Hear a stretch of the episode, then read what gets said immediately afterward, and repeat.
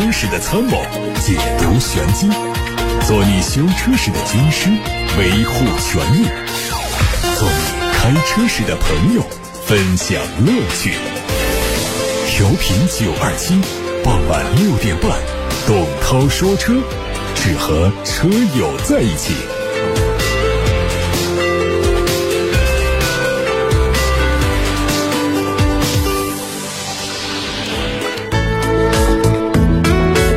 欢迎各位正在下班路上的车友们听董涛说车。先看新闻，市场监管总局最新的数据显示，二零二二年全国市场监管部门通过全国幺二三幺五平台、电话、传真、窗口等渠道，总共受理消费者投诉、举报和咨询两千九百四十万件，同比增长了百分之二十三。其中，投诉是一千三百一十万件，举报是四百七十二万件，为消费者挽回经济损失四十五亿元，有力的保护了消费者的合法权益。随着新能源汽车的渗透率快速提高，消费者对品质的要求也在不断提升。二零二二年，平台接收到的新能源汽车投诉举报总共有一点六万件，同比增长了百分之六十三。其中，合同问题、质量问题、虚假宣传问题增速最快，分别同比增长了百分之一百二十六、百分之七十七和百分之七十五。消费者诉求聚焦在售后服务不完善、不履行三包承诺、行驶过程中突然熄火、漏油、发动机异响、刹车转向失灵、电池模块损坏。另外，还有发布虚假信息、诱导消费者签订不平等的格式条减轻车企责任等等。外媒体报道说，德国已经和意大利以及部分东欧国家结成了联盟，反对欧盟从2035年开始逐步淘汰内燃机汽车的计划。来自捷克共和国、德国、意大利、波兰、罗马尼亚、匈牙利和斯洛伐克的交通部长们在本周一举行了会议，讨论改变欧盟的计划。德国交通部部长表示，欧盟的这一项提案呢，非常需要及时修改。结成联盟的国家对逐步淘汰内燃机汽车的计划持怀疑的态度，希望在2035。年年之后，保留一类单独的内燃机汽车。这些汽车呢是可以使用合成的碳中和燃料。欧盟谈了两年的2035年燃油车禁令，到距离白纸黑字的法律条文呢只有最后一道关的时候，居然好像又要回到起点。宝马刚刚向外界传递了最新的纯电动车型的规划信息。二零二三年，纯电动车型将是宝马集团的主要销量增长点。纯电动车型将占到集团全球年度总交付量的百分之十五。二零二二年，宝马集团在全球市场总共交付超过二十一万辆纯电动汽车，同比增长了超过一倍。二零二三年，纯电动车仍然将是销量增长的主要来源，有望实现较高的两位数增长。为了实现这个宏伟目标，宝马集团已经在全业务链范围内做足了准备。产品方面，宝马接下来将会发布纯电动的。i 五创新纯电动的 i x 二，还有创新纯电动的 i 五旅行车，加上现在的纯电动车，宝马纯电产品将会覆盖所有的主要细分市场。预计三年之内，也就是截止到二零二六年，纯电动车型年销量将占到集团全球销量的三分之一。日前，共入自然之美马自达 CX-50 设计师沙龙在北京连线开讲。马自达设计本部主设计师、北美市场设计专家、马自达旗舰 SUV CX-9、CX-50、BT-50 的主设计师、大尺寸车型设计专家步原英二先生连线沙龙专场，为直播间的网友和与会嘉宾深度解析了马自达 CX-50 的设计之美。这次沙龙，马自达 CX-50 内饰和空间设计是第一次对外展出，一系列中国市场专属升级彰。显出长安马自达和用户进行产品共创的丰硕成果。马自达认为，只有充满生命力的事物所绽放出的瞬间的动感和唯美，才能够打动人心。马自达 CS 五零是马自达在后疫情时代专门为户外潮流生活而设计开发的全新车型。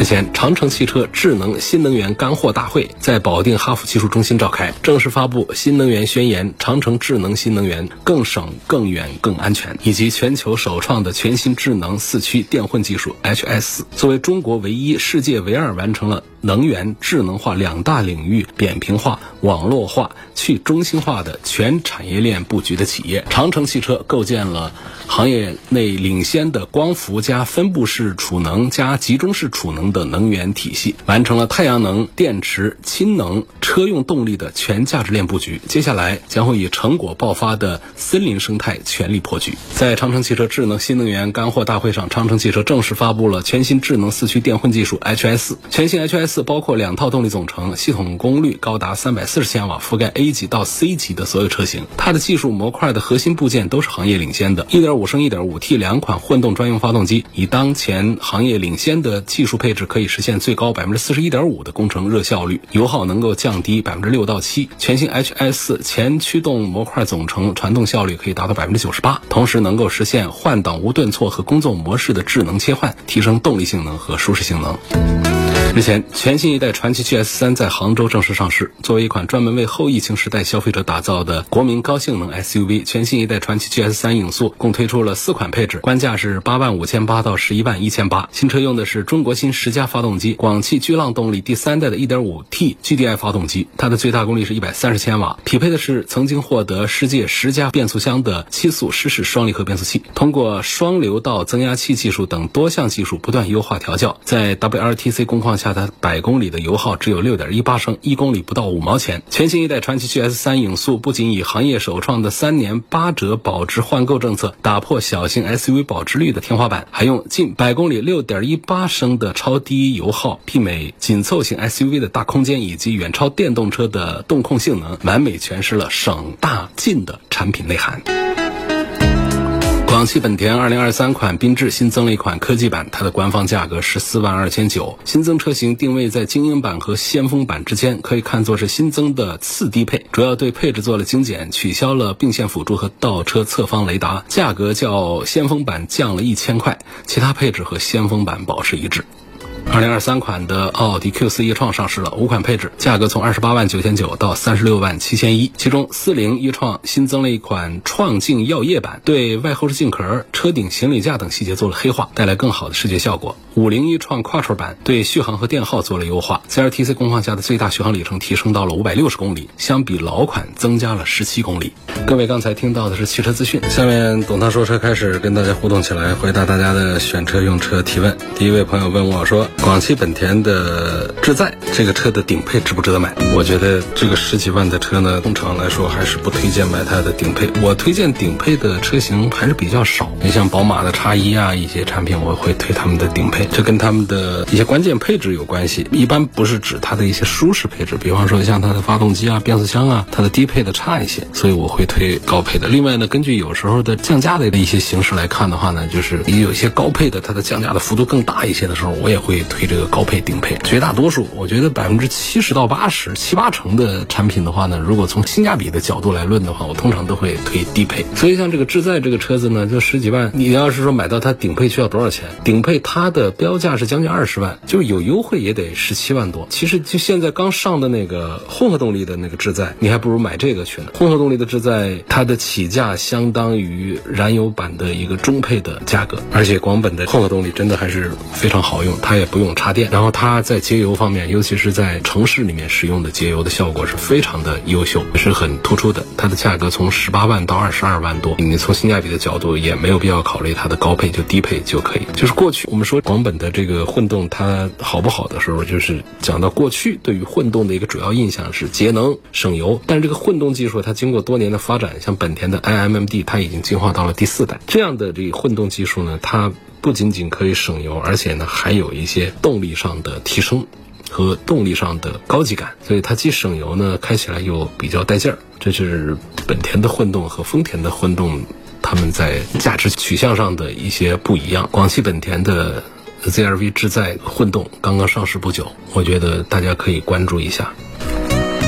你像在这个它的奥德赛上。混合动力销售的形势都还是很不错。下面继续看其他朋友提出的选车用车问题，说现在还能投诉三幺五吗？可以啊，怎么不能呢？三幺五不是说昨天三月十五号这一天，大家听到了昨天我们交通广播的所有的五档汽车节目一起。做了这个三幺五的特别节目的专题，是不是有人错过收听了？错过收听的可以通过蜻蜓啊、喜马拉雅这样的一些平台来找往期节目的重播的音频，可以听得到的。三月十五号过了之后，我们有一个口号，就是天天都是三幺五。咱们的消费者权益保护法，咱们的汽车三包法，也不是说只在三幺五这一天生效，一年三百六十五天，天天都可以是三幺五，天天都要依法办事，天天都要维护我们的合法权益。同时也提醒大家，就是维权呐，是理性维权。维护自己的合法权益。你看这个话呢，随口说的比较多，这当中的每一个关键字啊。都是有它的深意。我们常说鼓励大家维护自己的合法权益，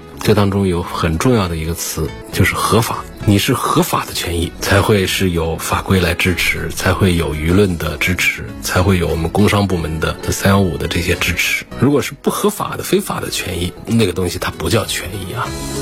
下面有个朋友问我说：“宝马的 i 三 X 三值不值得买？类似价位的纯电车有什么推荐？”iX 三一般化吧，我还是比较推荐这个 i 三的。基于两点，第一个就是优惠实在是太诱人了，这真的是很划算，那比三系弄的还便宜，起价特别低。第二个呢，就是这个车我对它进行过深度的试驾，我觉得确实是开的感觉是非常棒的，驾驶的感觉甚至于它要比燃油的三系要更好一些。它为什么呢？因为第一，它这是一个纯电动车，所以它的车子要重多了，电池重了，整备重量有两吨，就相当于一个大车的这种重量了。不是说大汽车啊，就是说我们的大轿车，就是那些 D 级车啊那样的水平，他们就达到两吨的重量。三系的话呢，它属于一个中型车，中型车因为加了电池之后呢，它重量达到两吨。这两吨不是很吓人的一个重量，但是呢，它会让这个车的底盘更加的扎实，更加的平稳，而且对于底盘的调教也针对这个车重的不同也做了优化，所以呢，底盘的响应非常好，品质感很高级。第二个点呢，就是在于它比油车确实是快太多了。i 三这个电动车的提速呢是六秒左右，快的五秒多钟。那我们的燃油版你不得到 M 三上去才行啊？那 M 三上去之后呢，它其实呢，它的这个重心的分配，它还没有电动的三系 i 三好，因为它会在前面有一个大的一个发动机。这个发动机它其实对于整个车辆的这个形态来说，它会虽然说宝马说一直追求是多少比多少的一个动态的分布，但是这是基于它常规车型的一个动态的一个分布做的。那么一个更大的发动机，其实它不是那种绝对的五十比五十的，另外还有其他的一些元素导致。所以这样一个二十几万的，它可以跑的。比那个 M 三的这个动力还要好，然后呢，底盘的这个平衡又配的特别好，所以你就不用说它是个油改电式，是说这些，就是你把它一开一上手，你就感觉这真是一个大几十万的一个运动范儿十足的一个中型轿车。但事实上呢，它本身的报价是三十几，然后它的低配的优惠幅度很大，上十万的优惠，我觉得还是比较值得看，比较值得买的。刚才我在新闻里也说到了，宝马还要推 i 五，就是基于那个五系上做的一个纯电动版本，不出意外。的话，大家如果嫌这个 i 三的空间小了点的话，这个 i 五也应该还做得不错。今天新闻跟大家也分享了，就是宝马在二零二六年之前，它的纯电动车的销量会占到集团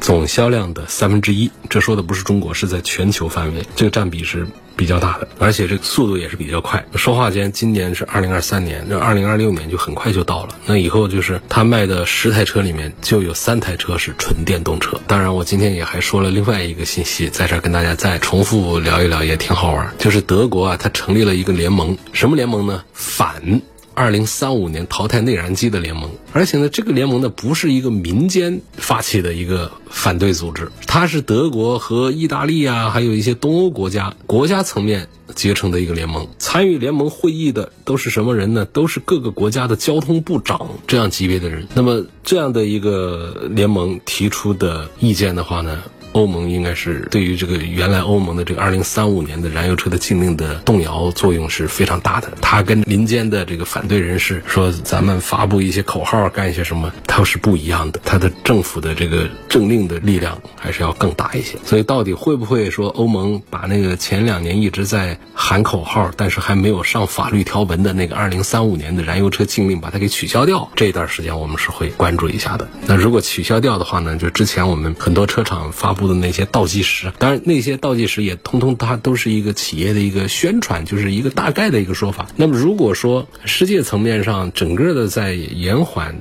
内燃机的淘汰的这样的一些政令的话，那可能这各个车企，尤其传统车企，他们也会进一步的扩大自己的声量，就是把燃油车再延迟一些，因为毕竟对于传统车企来说，做电动化呀。不得已而为之，谁都不愿意，因为他们最大的优势、最后的积累、最大的资本，通通在于他们的过去的燃油车、燃油发动机。燃油车的变速器，包括燃油车的底盘和制造开发体系，这优势全在这些方面。那么，其实转型到电动化之后呢，很多东西他们是归零了。那过去的一百年都白干了，有那种感觉，知道吧？那么这些国家一起发起这样的一个反对联盟的话呢，搞不好真的，它的从政府到企业到民间的这个推动力量不可小视。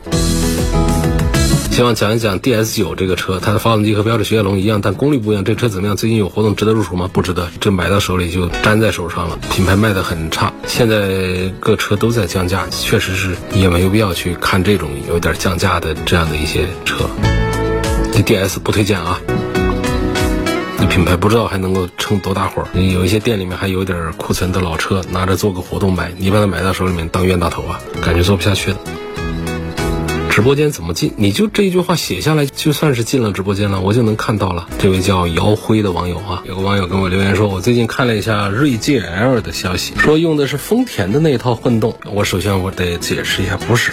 怎么叫用着丰田的那一套混动？就是这个话，因为他的留言特别长，我要把它都念完的话呢，就这个广播啊，它的严重的缺点就在于很容易让听的人听误会。偶尔的听个广播呢，大家就是在开车的这个环境下呢，其实专注度并不高的，它就是耳朵旁边的一个响动。尤其像我们这样的专题节目，讲的又不是说像那些音乐节目啊、那些讲故事节目那么的好听、那么有意思，所以大家听个一句话、半句话的，搞不好就误导了啊。像我念到说，最近看了。锐界 L 信息用的是丰田那套混动，但我对比了，我刚念到这儿的时候，可能谁哎走了个神儿，看外面去了，或者跟旁边的人说话去了，哎脑子里面就留下一个印象啊，福特的锐界 L 原来用的是丰田那套混动，就有这样的事情发生。所以我念到这儿，我就得打断一下，停一下，不是那个事儿。丰田怎么可能允许福特拿着他的这套混动来打他的汉兰达？怎么可能做这样事？就是福特和丰田确实原来有过一些技术交换，那么手上呢，他就是可以用到一些像丰田的，包括一些专。力有效期到了的一些技术啊，包括一些释放给福特的一些技术啊，就弄的这样一个混合动力，就是里头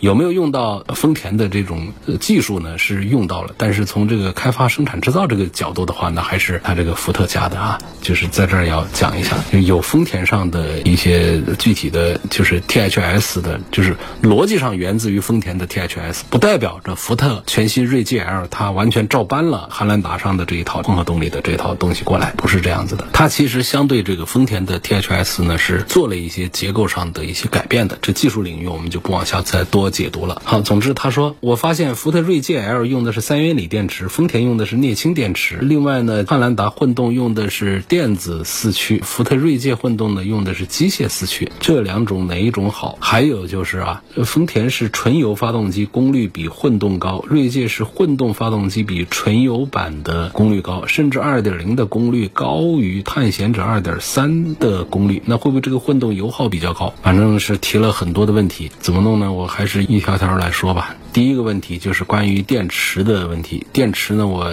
是多次讲，其实现在我们车用电池都是锂电池，但是关于这电池呢，它的这个种类不同，三元锂啊、磷酸铁锂啊，它们的这个区别呢，就是各有所长。那么在这个丰田这上呢，确实用的是一个镍氢的一个电池。这个电池呢，其实也有它的一些成本上的一些优势，因为毕竟它不是以强混的或者以插混这样的形式来做的，也不是纯电动车，所以它对电池呢，它控制了一下。它成本它没有用到那个成本更好的、容量更大的这样的电池，也足够说是丰田上的它的这一套双擎的使用了。这是关于这个电池。然后问四驱，说汉兰达混动用的是电子四驱，福特锐界用的机械四，那么机械四驱呢，显然在成本上也是要更好一些的。就是讲呢，这么说吧。这福特锐界的这一套机械四驱要好一些，因为在传统的燃油车带电之后呢，绝大多数都会选择电动四驱，拿电机前面一个后面一个啊，就搞成一个四驱了。那么从这个纯电动的角度来讲的话，这个电四驱的效率、响应速度确实快啊，有天然优势。但是它基于一个前桥的这么一个混动结构的话呢，就是它这个电池的携带量和效率本身来说，它都没有办法支持大电机的存在。如果没有一个大电机的话，你像这个丰田汉兰达那小电机，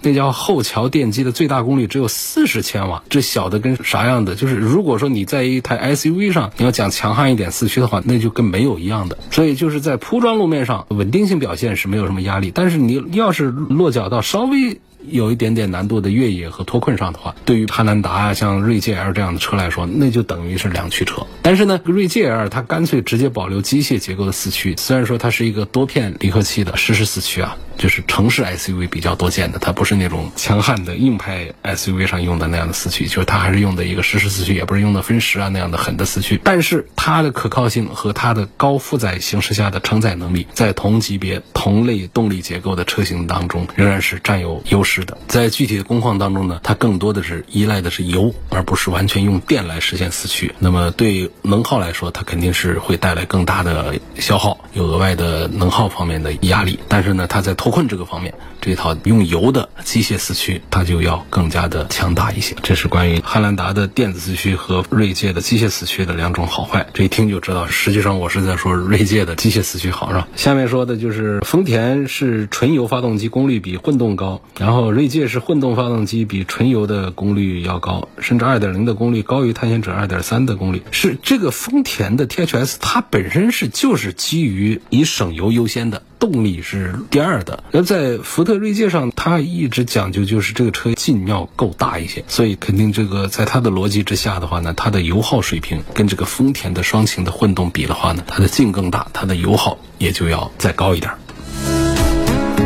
下面还有一个关于混合动力的一个问题，我们搁一块儿一锅炖了，也讲讲。这位朋友问的是沃尔沃 x C 六零的四十八伏轻混好不好？为什么很多人说不好？四十八伏这个事儿说好和不好呢？我们就看它是 BSG 还是 ISG，这个也挺绕。或者说这样。它是 P 零电机还是 P 一、P 二、P 三电机？这怎么讲呢？就是也好好记啊。就是当那个电动机在发动机之前放到发动机和变速箱之间的叫 P 零，在变速箱之后的叫 P 一，再往后去的叫 P 二，甚至到车尾去的叫 P 三了。大概这样。那么哪一种弱些呢？显然是 P 零要弱一些，也就是说这个 BSG 的这个要弱一些。就是它这个发动机在工作的时候呢，它 BSG 的电机它不会真正的参与工作，它是作为发电机给电。持持续充电用比较多，那么在车辆停止在起步的时候呢，BSG 电机它会介入一会儿工作，而且它用的是皮带传动，皮带传动的损耗它就是比较大，它会串联的方式把动力传递给车轮，所以它这个电机它不能单独的来驱动汽车，它没有办法来实现纯电行驶，所以一般用什么十二伏啊、二十五伏啊、微混呐、四十八伏轻混呐，匹配比较小排量的发动机啊，像以前的这个奔驰 C 就被大家老说这个四十八伏不好，不是说整个奔驰的四十八伏不好，而是说装在这个发动机前面的。这个高压 BSG 电机这个东西呢不是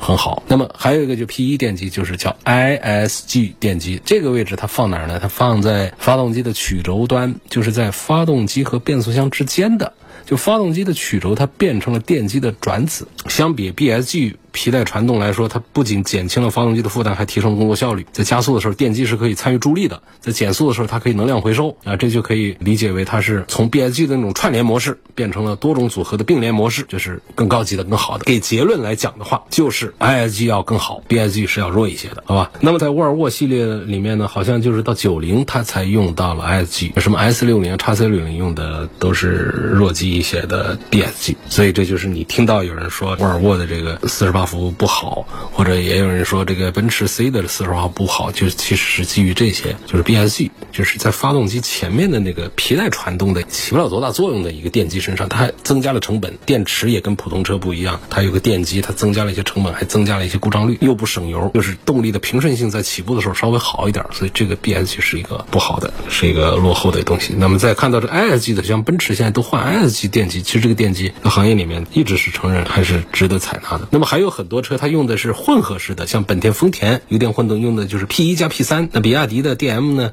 也用的就是像这个 P 零加 P 三呢、P 零加 P 四啊、P 零加 P 三、P 四这样的各种组合，这就可以把各种结构的劣势把它给抵消掉，把它的优势全都把它整合起来。就这样的一些技术。好，今天我们就说到这儿，感谢大家收听和参与晚上六点半到七点半中直播的董涛说车。错过收听的，欢迎通过董涛说车全媒体平台收听往期节目的重播音频，以及参与更多的互动。他们广泛的入驻在微信公众号啊、微博呀、什么蜻蜓啊、喜马拉雅、九头鸟车架号、一车号、微信小程序梧桐车话以及抖音等等平台上，找董涛说车的专栏就可以找到我。